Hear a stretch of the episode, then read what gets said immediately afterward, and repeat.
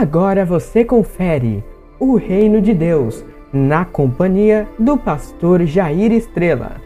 Foi Jesus para a Galileia pregando o evangelho de Deus, dizendo: O tempo está cumprido e o reino de Deus está próximo. Arrependei-vos e crede no evangelho. Uma palavra de ensinamento, revelando sobre a majestade do Senhor Deus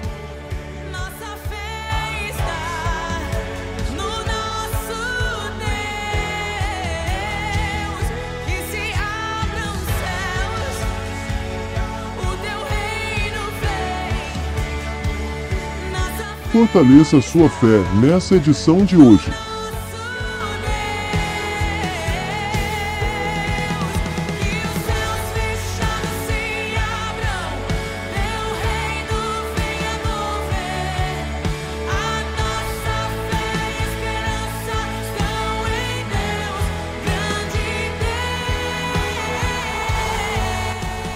Sejam bem-vindos ao Reino de Deus.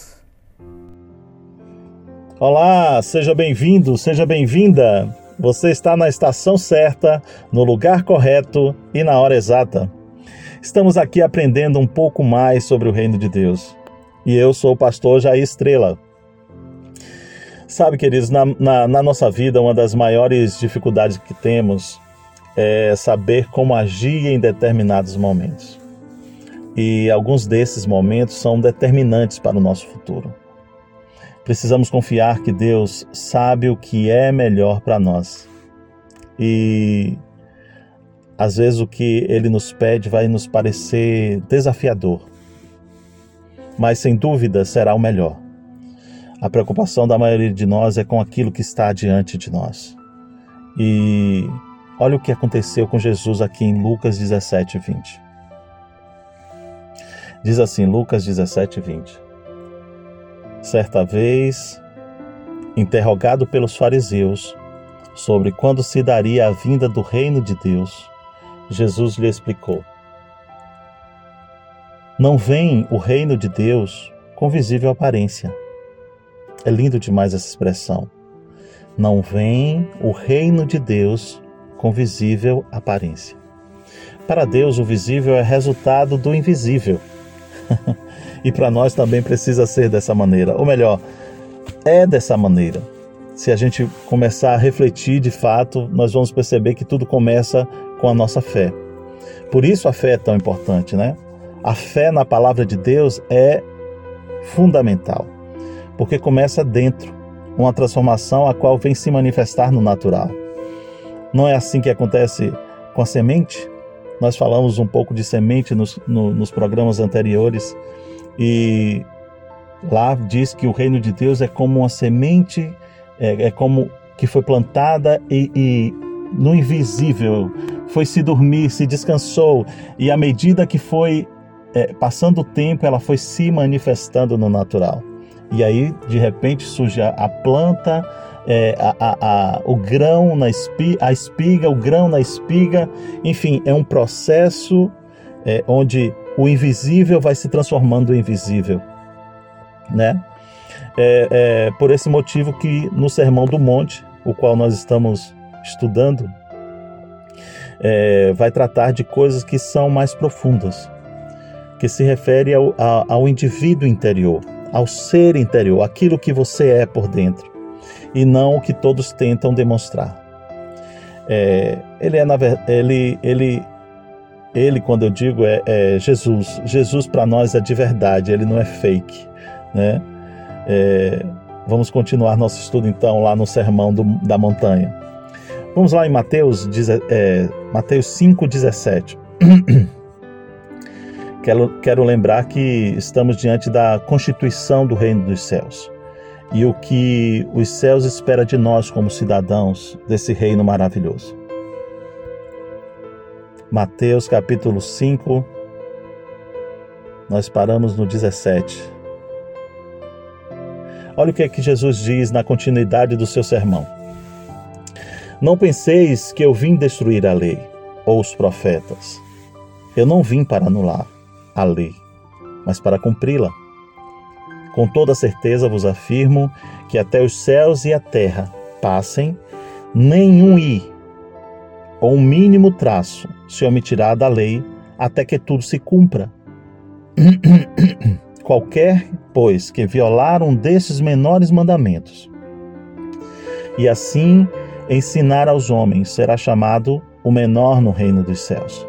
Aquele, porém, que eu a cumprir, que os cumpri e ensinar será chamados grandes no reino dos céus.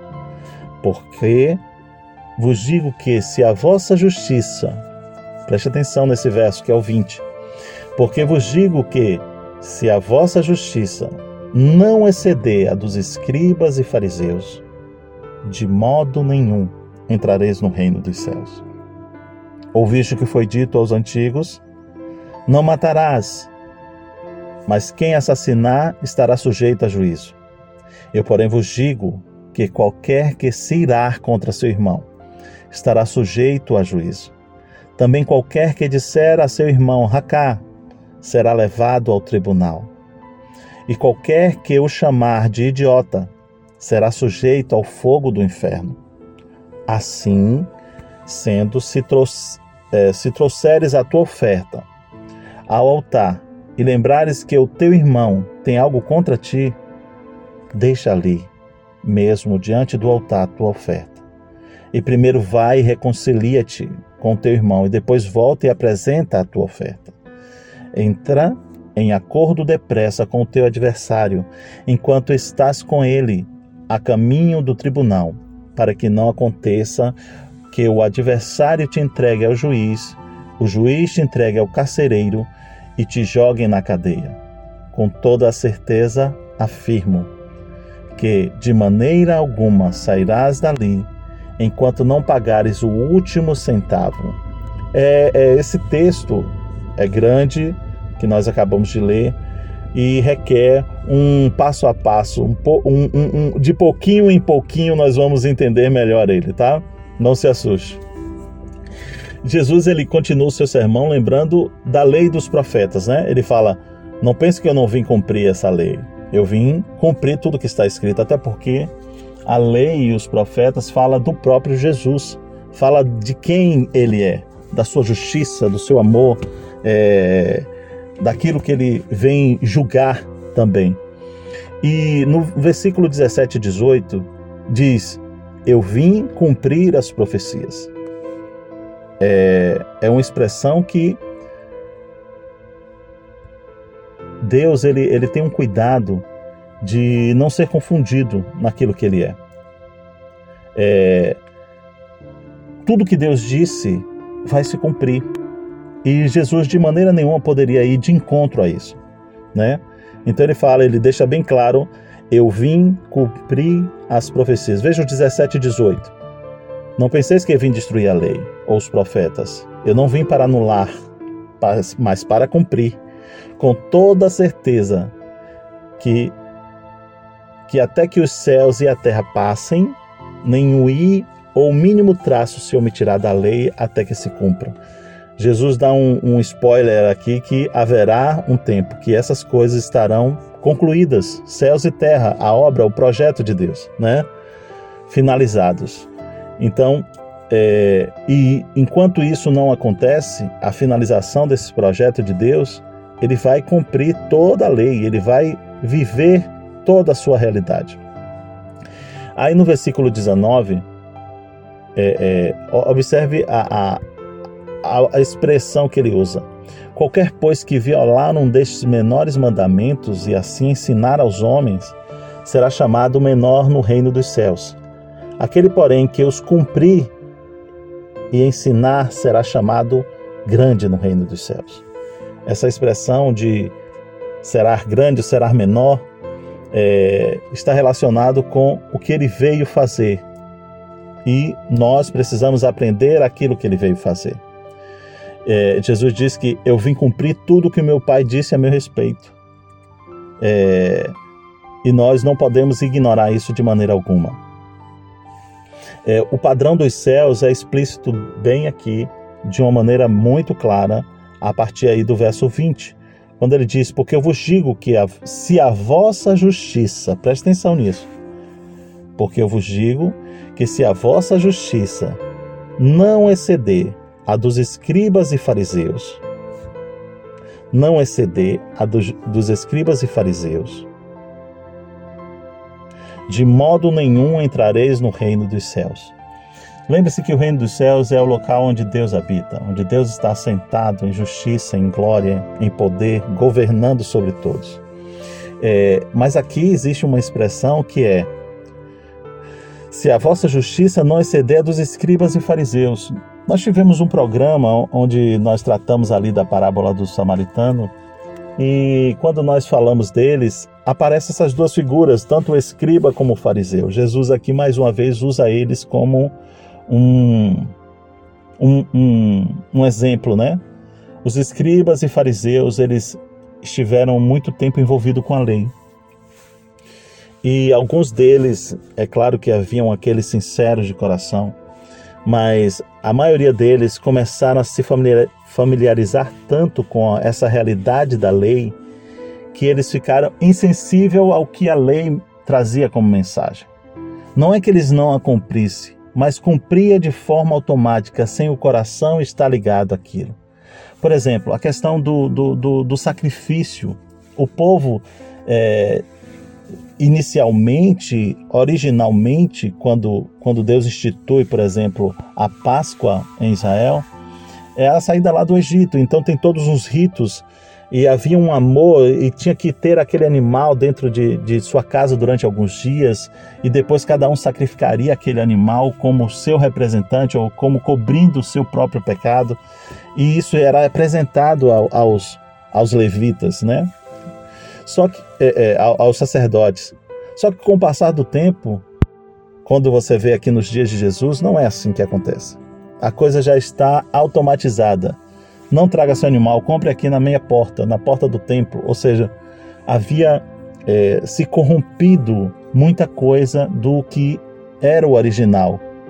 O sacrifício era para ser um reconhecimento de que eu sou pecador e de que Deus é o meu redentor. No entanto, se tornou em algo ritualístico. Eu tenho que fazer, eu vou lá e faço. E muitos desses sacerdotes e fariseus cumpriam, faziam só que de forma automática. Não estava preocupado com a, a de fato aquilo que o, aqu, aquela, aquele ritual trazia como mensagem. Isso serve para nós como um alerta, porque o que Jesus está dizendo é exatamente isso. Se a sua justiça ou aquilo que eu, é, eu estou trazendo para você e você tem absorvido para o seu coração não ultrapassar é, o que esses escribas e fariseus, esses ritualistas, esses é, é, homens que fazem porque tem que ser feito, não tem a intenção correta, o coração correto. É, Jesus ele está de fato nos chamando, nos chamando a atenção, nos corrigindo para que a gente não cometa o mesmo erro, não caia na, na, na mesma é, na mesma falha que eles. E, ao mesmo tempo, está conclamando, está convocando esses cidadãos dos céus a terem uma postura muito mais profunda, muito mais é, é, intencional, é, caminhar não, não pelas vistas, não porque todo mundo vai, vai ver, mas porque aquilo realmente está mais profundo, é o meu coração, é o que me move, é, é as intenções dele. É, nós vamos ver mais profundamente isso lá na frente, quando é, é, o Senhor vai estar detalhando outras, outras situações, ok? É, aí no versículo 22, eu porém vos digo que qualquer que se irar contra o seu irmão estará sujeito a juízo. Também qualquer que disser a seu irmão, Racá, será levado ao tribunal e qualquer que eu chamar de idiota será sujeito ao fogo do inferno. É, isso no 22, mas no 21 diz assim: Ouviste o que foi dito pelos antigos? Não matarás, mas quem assassinar estará sujeito a juízo. Observe que a comparação com a lei, é aquilo que eu estava falando nesse instante, é o visível, o natural. Não matarás. Se você matar, você vai, vai, vai, vai a juízo. O que Jesus traz no 22 é Eu, porém, vos digo que qualquer que se irá, irá não está relacionado com matar. Matar é um ato, irá é um ato interno. então, observe que Jesus já está tratando aqui de coisas mais de dentro do que de fora. Do que aparece é um resultado do que há interiormente. É, nós vamos ver isso em, em, em, melhor daqui a pouco, enquanto você reflete sobre essa questão. Nós vamos aqui dar um, um breve intervalo e voltamos daqui a pouco. Agora, é, não sai daí não, fica aí conosco, tá certo? Daqui a pouco a gente volta. Deus abençoe sua vida. Olá, estamos de volta. É... Você sabia que Jesus te ama demais? O amor dele é tão grande que ele veio morrer por você. Ele veio dar a vida dele para você. E nós estamos falando sobre esse padrão dessa nova vida que Jesus deixou para nós, né? É, Jesus deixa explícito o padrão do, do reino dos céus, o padrão dos cidadãos que vai viver nesse reino. Sabe, Deus, como Criador, não, não espera que os peixes voem, nem que as aves vivam no mar. O que Ele espera, então, é, é, de nós é que não sejamos diferentes daquilo que Ele nos fez ser, assim como Ele, ele espera a mesma coisa das suas criaturas criadas. É, agora, a questão é: qual é a nossa resposta à nossa natureza? E aí muita gente diz: não, mas a minha natureza é pecaminosa. Isso é a natureza de quem ainda não recebeu Jesus. Se você ainda não recebeu Jesus, eu entendo perfeitamente que a sua natureza é pecaminosa e o seu intuito sempre vai estar ligado ao pecado. Mas a partir do momento que você recebeu Jesus, que você recebeu a nova vida, a sua natureza foi mudada para ser uma nova criatura. Você agora é um filho de Deus. A natureza determina as suas habilidades e você é nascido de Deus. Então, ele espera que você se mova à altura do que você é, como ele é. Seja sal, seja luz. Quem é, é, é quem já experimentou dessa, dessa nova vida vai vai perfeitamente é, entender isso. Jesus ele, ele tem um cuidado de nos exortar para vivermos na novidade, porque, como eu falei, nós fomos ressuscitados espiritualmente. Dentro de nós está agora a vida de Deus. E essa vida precisa ser manifesta, sair do invisível, né? Lembre-se que Jesus estava aqui na terra como o mensageiro do reino dos céus. Ensinava como nós devemos viver nesse reino. E se essa ideia não é válida aqui, não poderia ser para para para Nicodemos, por exemplo. Quando quando Jesus chega para ele diz: "É necessário nascer de novo". Em João 3 conta conta essa história, né? é, que Nicodemos, um sábio da lei, se aproxima de Jesus para saber como, como é que faz, porque ele reconhecia que Jesus era de Deus. E Jesus vai direto ao assunto e fala: Nicodemos, é necessário nascer de novo. Você não vai conseguir entender sem ter essa natureza. E talvez você que tá, esteja nos ouvindo aqui pela primeira vez fale: Mas eu não, nunca recebi Jesus na minha vida. Eu entendo é uma religião. Não, não, não. Jesus não é uma religião. Jesus ele é um ser, ele é vivo, ele é uma pessoa, ele é um homem. Ou melhor, ele é Deus que se transformou em homem e veio morrer por mim, por você. Veio nos resgatar, veio nos trazer para o padrão do que ele é. Aí mesmo no, no, nesse versículo 21 e 22, que nós acabamos de ler há pouco, é, Jesus é, é, então começa a detalhar o nível de entendimento que um filho de Deus deve viver. Não é apenas cumprir ordem e ter valores profundos que levam a uma postura correta. Não é apenas isso.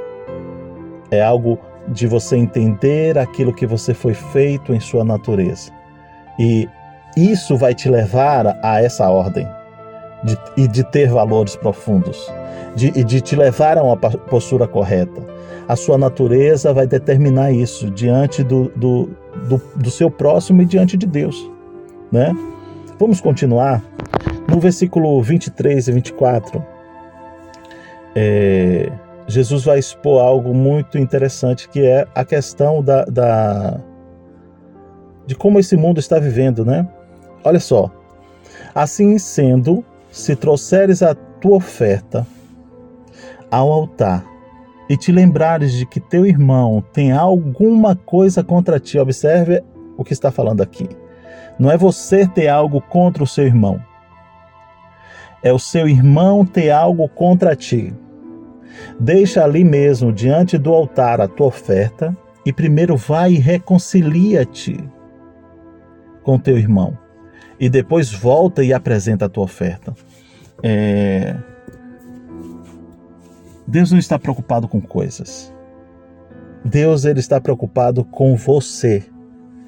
Não é à toa que ele deu a coisa mais preciosa que ele tinha, que é o próprio Jesus, para morrer por você, para dar sua vida por você, né? E, e não é de se estranhar o que ele fala aqui. Se você vê, é, é, se você lembrar que o seu irmão tem algo contra ti. Vivemos em um mundo que é tão egoísta e de aparência, mas Jesus está preocupado com o porquê, o que é que está dentro de você, o que é você. É, o que demonstramos de fato precisa ser o que somos por dentro. Deus valoriza muito mais as pessoas do que as coisas. Deus não está preocupado com o que você pode dar fisicamente a Ele. E aqui ele usa uma, um exemplo muito bacana que é a oferta. Quando se trata em dar alguma coisa, principalmente quando se fala em dinheiro, as pessoas é, é, criam uma resistência muito grande e acha que estão querendo tirar alguma coisa delas, né? Algumas pessoas têm esse pensamento. Mas a expressão aqui é muito interessante porque ele pega esse exemplo e fala assim: isso não tem valor tão grande quanto o valor que você dá à pessoa. Quando você lembra que alguém tem algo contra você, talvez você não tenha sido nem o, o, o responsável pela, pela afronta, pela situação, mas o que está te pedindo aqui é: você é que vai reconciliar. Você é que vai buscar o acordo, você é que vai buscar estar bem. Sabe, isso é desafiador, porque no mundo natural a gente fica percebe as pessoas falando assim: "Ah, se ele vir", tem algumas pessoas que falam assim: "Nele vindo eu perdoo". e tem outras que falam assim: se ele se der ao, ao, trabalho de vir até mim, ou seja, reconhecer que ele está errado, aí sim eu vou, é, é, como é que eu poderia dizer? eu vou perdoá-lo, né? Mas o que Jesus está propondo aqui é uma outra coisa. O que Jesus está propondo aqui é se ele se você lembrar que ele tem algo contra você, você devia ter. Sabe, a preocupação dos céus é que é com aquilo que está sendo criado, constituído dentro de você. E por causa da sua natureza, Deus ele está te convidando a esse, retorno. Ele está te convidando a experimentar é, daquilo que é a nova vida em você. E para isso você precisa rejeitar a velha natureza. Lembra, eu, eu falei em um dos nossos programas sobre é, é, como mudar uma cultura dentro é, é de, um, de certo terreno, né? Você tem um, um, um, tipo de planta e você quer mudar aquele tipo de, de, de, de planta para uma outra, uma outra coisa. A forma correta de se fazer isso não é simplesmente arrancar. Arrancar faz parte do processo, mas você precisa plantar uma nova semente. E o que Deus fez foi exatamente isso. Ele não só é, é, ele, ele semeou em nós a sua vida, que é a nova semente, a nova vida, mas Ele espera de nós uma atitude correspondente a essa nova vida. E como? Arrancando essas, essas velhas sementes que ficaram, né? É trazendo para fora, retirando elas. E para isso é manifestando o que é a nova semente. É, esse texto deixa isso muito, muito bem, bem claro. Além de demonstrar um amor profundo de Deus porque o que ele está nos ensinando é: olha, as coisas, o dinheiro, é, coisas naturais têm valor sim, mas não é o mais importante. O mais importante é como você se relaciona, como você está é, lidando com situações que são mais importantes, mais profundas, mais verdadeiras, são eternas. As coisas naturais vão passar rapidamente, gente. Mas quando se trata de da sua relação, talvez é, se, se, você lembrar de, de alguém, se alguém tem algo contra você, está relacionado com um amigo, um parente. Quantas pessoas passam a vida inteira sem se reconciliar com seu irmão? Por causa de uma herança, por causa é, é, de um empréstimo que a pessoa não pagou, é, enfim, por causa de coisas. Sabe, Deus está muito mais interessado é, naquilo que você preserva na relação. A nossa relação com o nosso próximo é a demonstração do amor que nós temos a Deus. Não é à toa que, se eu não me engano, lá em, em 1 João, o Senhor fala assim: é, se alguém disser que ama a Deus e não amar o seu irmão, é mentiroso. Observe que a relação de você amar a Deus Deus não é, não é, é como é que eu poderia dizer? Deus não, nós não podemos ver fisicamente, pelo menos enquanto estamos aqui nesse natural, a não ser que ele se manifeste no natural ou nos leve para a sua dimensão. Mas o natural, o homem, que é a sua representação, que é a sua imagem e semelhança, sim, nós podemos ver, nós podemos tocar, nós podemos relacionar-se com Ele. E o que o Senhor está nos convidando é: quando você faz ao meu irmão, ao meu próximo, ao meu semelhante, a minha imagem, você está fazendo por mim. É, você está demonstrando a minha vida, você está demonstrando quem eu sou. Sabe, nós somos representantes do Rei, né? E isso precisa ficar bem claro. Mas vamos continuar aqui só para a gente fechar esse, esse, esse texto que a gente leu. É, o versículo 25 fala assim: é, entra, entra em acordo depressa com teu adversário, enquanto estás com ele a caminho do tribunal, para que não aconteça que o adversário te entregue ao juiz, o juiz te entregue ao carcereiro e te jogue na cadeia. Com toda certeza afirmo que de maneira alguma sairás dali enquanto não pagares o último centavo. Sabe, Deus vai cobrar de nós, é, porque nós é que somos da, do reino dele, nós é que temos a natureza dele, nós é que temos a vida dele. E se nós temos essa consciência, é, aqui está falando, entre depressa em acordo enquanto está a caminho. Sabia que vai haver um dia de tribunal diante de Deus, nós todos os homens, todos, compareceremos à sua presença para prestar contas daquilo que fizemos. E é como se nós estivéssemos a caminho do juiz. O juiz eterno vai nos julgar.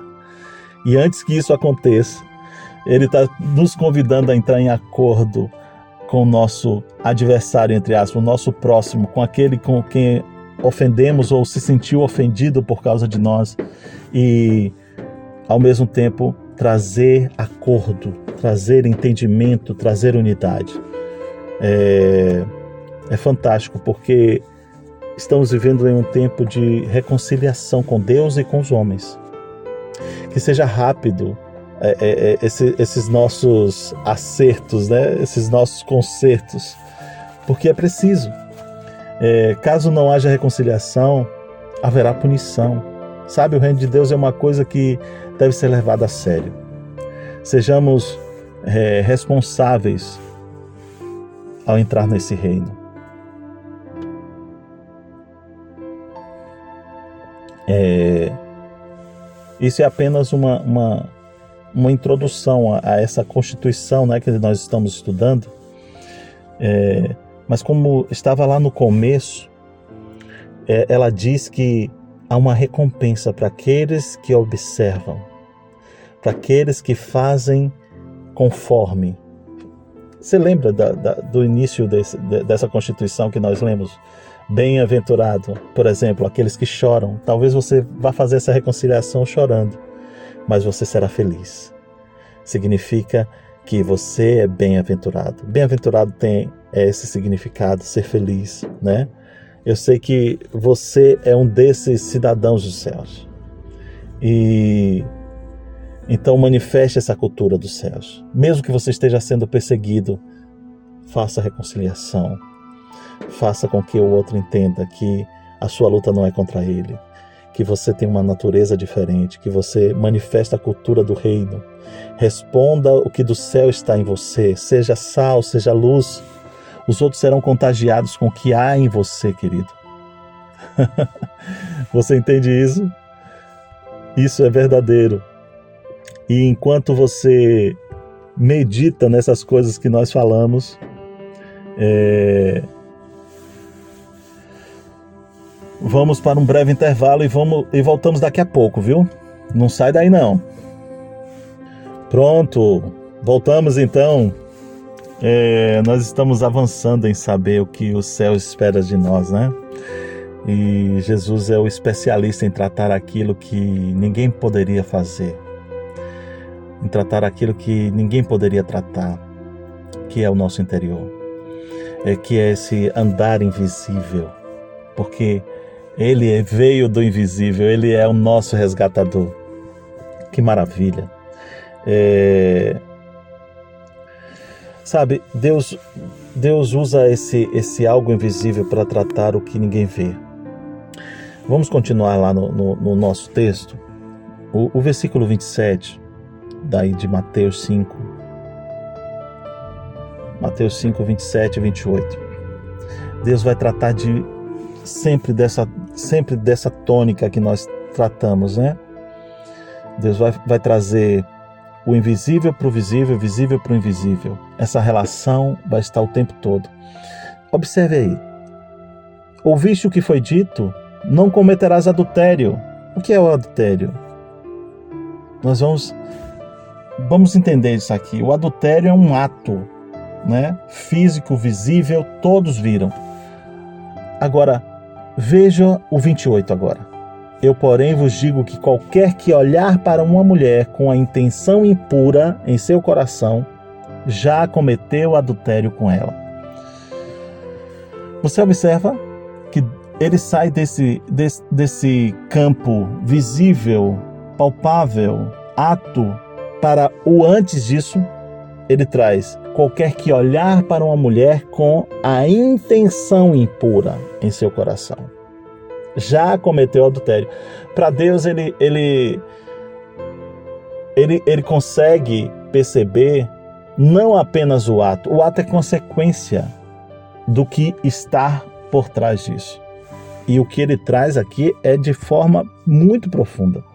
O adultério, na visão do homem natural, está em, somente nessa questão do ato da traição visível. Jesus leva para o nível interior e mais profundo das intenções. Esse texto me faz lembrar, sabe o quê? Um texto que está lá é, em Samuel, quando o profeta foi ungir Davi. Você pode ir comigo? Vamos dar uma olhada lá, que eu acho que vai acrescentar a nós essa, essa, essa questão. Por que, que Deus está tratando tanto nesse nível do entendimento? Por que, que Deus está é, trazendo tão fortemente para nós essa questão das intenções? É 1 Samuel capítulo 16. 1 Samuel 16, a partir do verso 1, diz assim: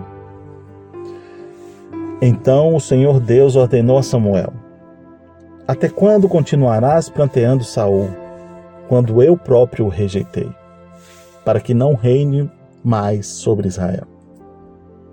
Enche, pois, um chifre do melhor azeite e vai, e eis que eu te envio à casa de Jessé, é, até Belém, porque ali escolhi um dos seus filhos para torná-lo rei. Eu, eu quero só contextualizar aqui, porque talvez você não conheça a história em detalhes. Deus rejeitou um rei. Por que, que Deus rejeitou um rei? É, quando você começa a ler a história é, anterior quando você começa a perceber o que foi que aconteceu, é, Saul ele entrou por uma vereda muito delicada. Saul no começo do, do seu, seu processo, quando Samuel vai ungir o rei, parecia uma pessoa muito humilde, parecia uma pessoa que estava contrita, que ele não merecia, parecia uma pessoa estar no caminho, é, digamos assim, correto ou seria admirável as suas atitudes. Mas quando ele ascende ao, ao trono, quando ele se torna de fato rei, ele tem uma sequência de, de atitudes que reflete o que o seu coração é, é o que há no seu coração. Porque ele, ele usurpa uma posição que não é a dele. Chega um momento que ele oferece sacrifício no lugar de Samuel, porque Samuel estava demorando de chegar aos olhos dele e ele estava com medo de perder o povo, ou seja, as intenções dele não eram boas. Ele queria controlar o povo e para isso ele se usurpou de uma posição que não era dele e Deus é, o rejeitou, como está escrito aqui. E Samuel ainda está apegado a essa ideia de Saul ser o rei. Mas Deus ele já tinha uma outra intenção. Deus já tinha tomado uma decisão. Vamos dar um pulo aí só para o versículo 4. Versículo 4 diz assim: 1 Samuel 16, 4. Então Samuel fez o que o Senhor ordenou. Isso é lindo, porque ele se sujeita ao que Deus quer e não o que ele acha. Quando chegou a Belém, os anciãos da cidade vieram tremendo ao seu encontro e indagaram: A tua vinda é de bom agouro, profeta? Ao que respondeu Samuel: Sim, venho em paz. Vim oferecer um holocausto. Purificai-vos e vinde comigo ao sacrifício. Então ele consagrou Jessé e os seus filhos, e dele e, e, e cham, perdão. Então ele consagrou Jessé e os filhos dele e os convidou para o sacrifício.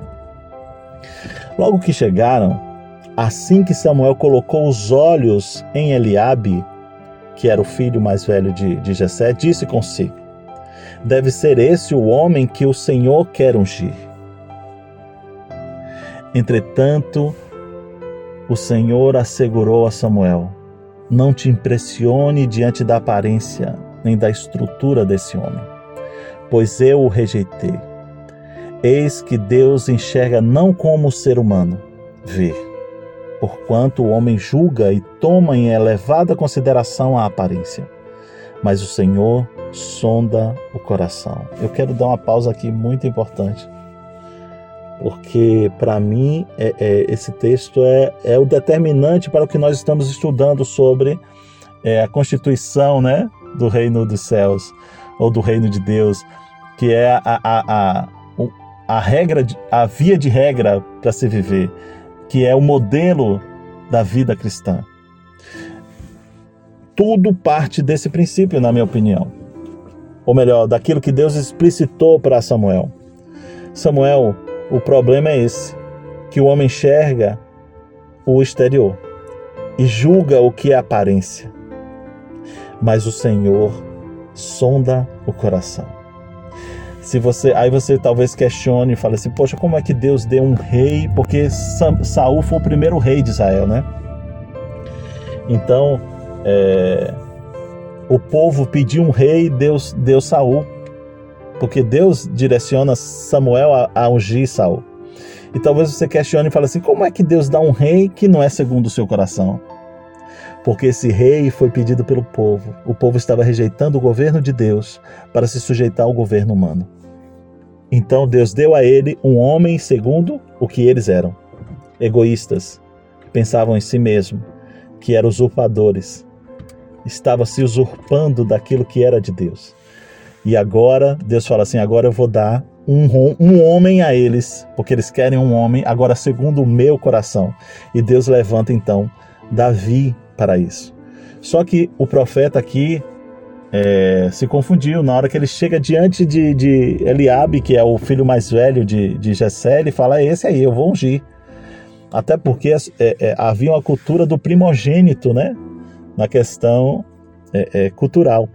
Mas o que, o que Deus faz aqui é, primeiro, alertá-lo de que eu te mandei para um propósito, eu te mandei ungir um rei que eu escolhi, não que você julga ser o melhor.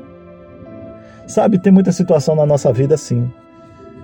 Nós escolhemos o que parece ser melhor para nós, enquanto Deus, ele já tem escolhido para nós o melhor.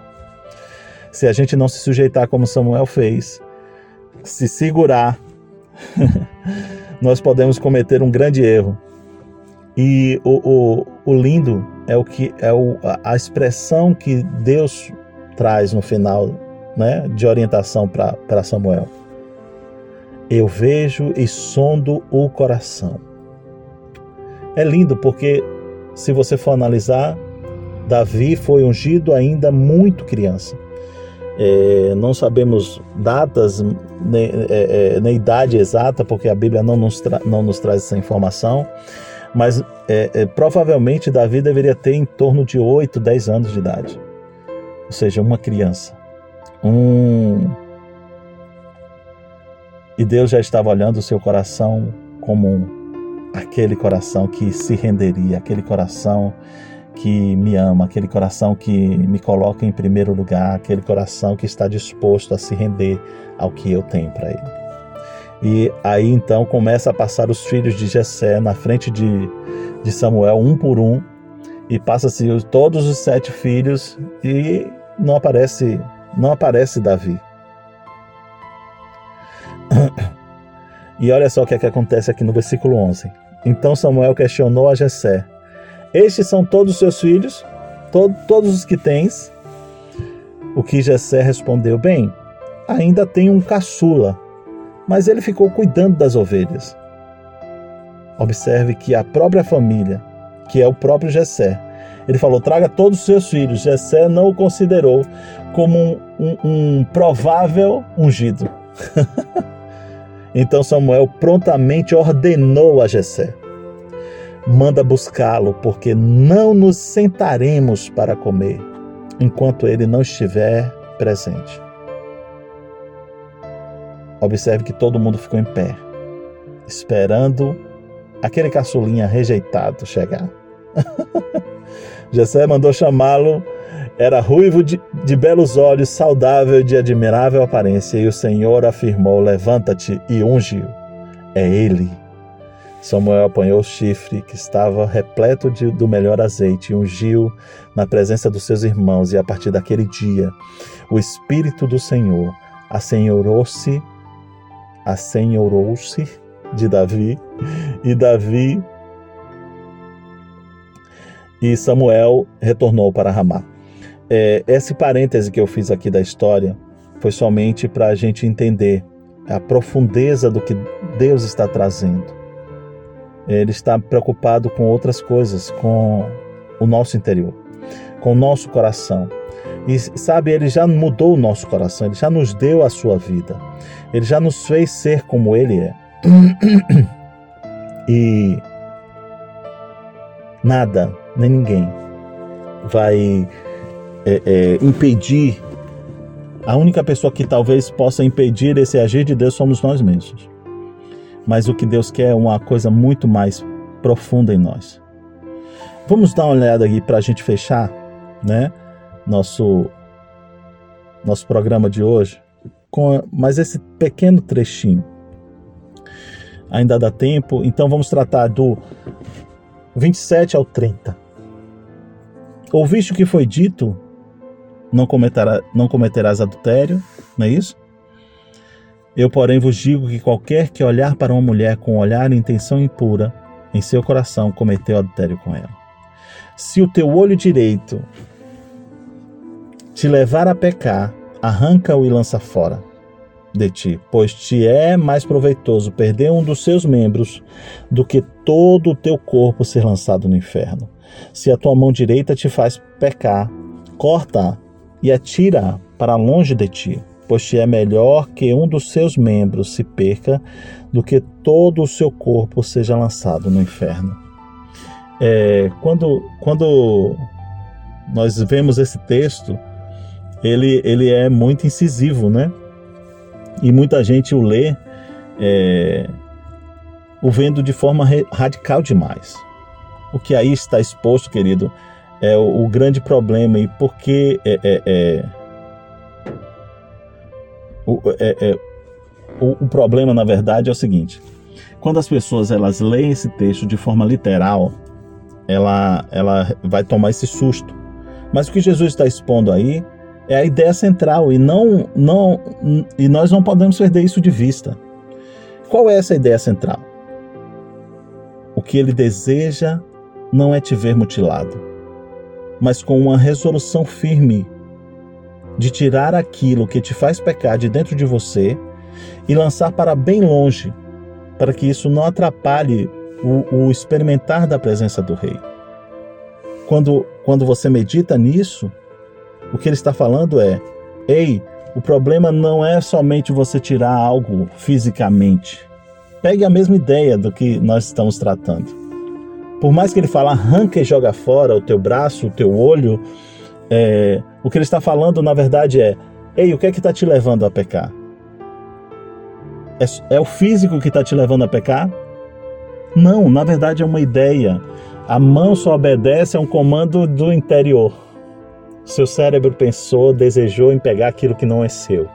A sua mão acaba pegando. Mas a culpada é a mão? Essa forma de arranque e jogar fora é arranque de você esse pensamento, essa ideia errada, essa palavra que foi semeada em você, essas intenções malignas do seu coração. Porque é melhor você chegar lá sem do que com. Porque com você não chega. Com essas ideias você não vai progredir no aquilo que Deus tem para você. Então, é, não seja negligente com aquilo que Deus está semeando no seu coração, aquilo que Deus está colocando no seu mais profundo. Se você quer experimentar da presença do Rei, você vai ter que abrir mão de coisas. Mas ao mesmo tempo, você vai experimentar de coisas que outros não experimentarão porque não abriram mão. Se o teu olho direito te leva a pecar, arranca-o e lança fora. Se essas ideias têm te feito pecar, não deixe que o seu olho te contamine. É essa a mensagem. É mais proveitoso você perder de assistir aquele filme do que você ir para o inferno porque você se contaminou e por causa dessa contaminação você passou a práticas erradas. É... Nós precisamos ter no nosso coração um, uma resolução, porque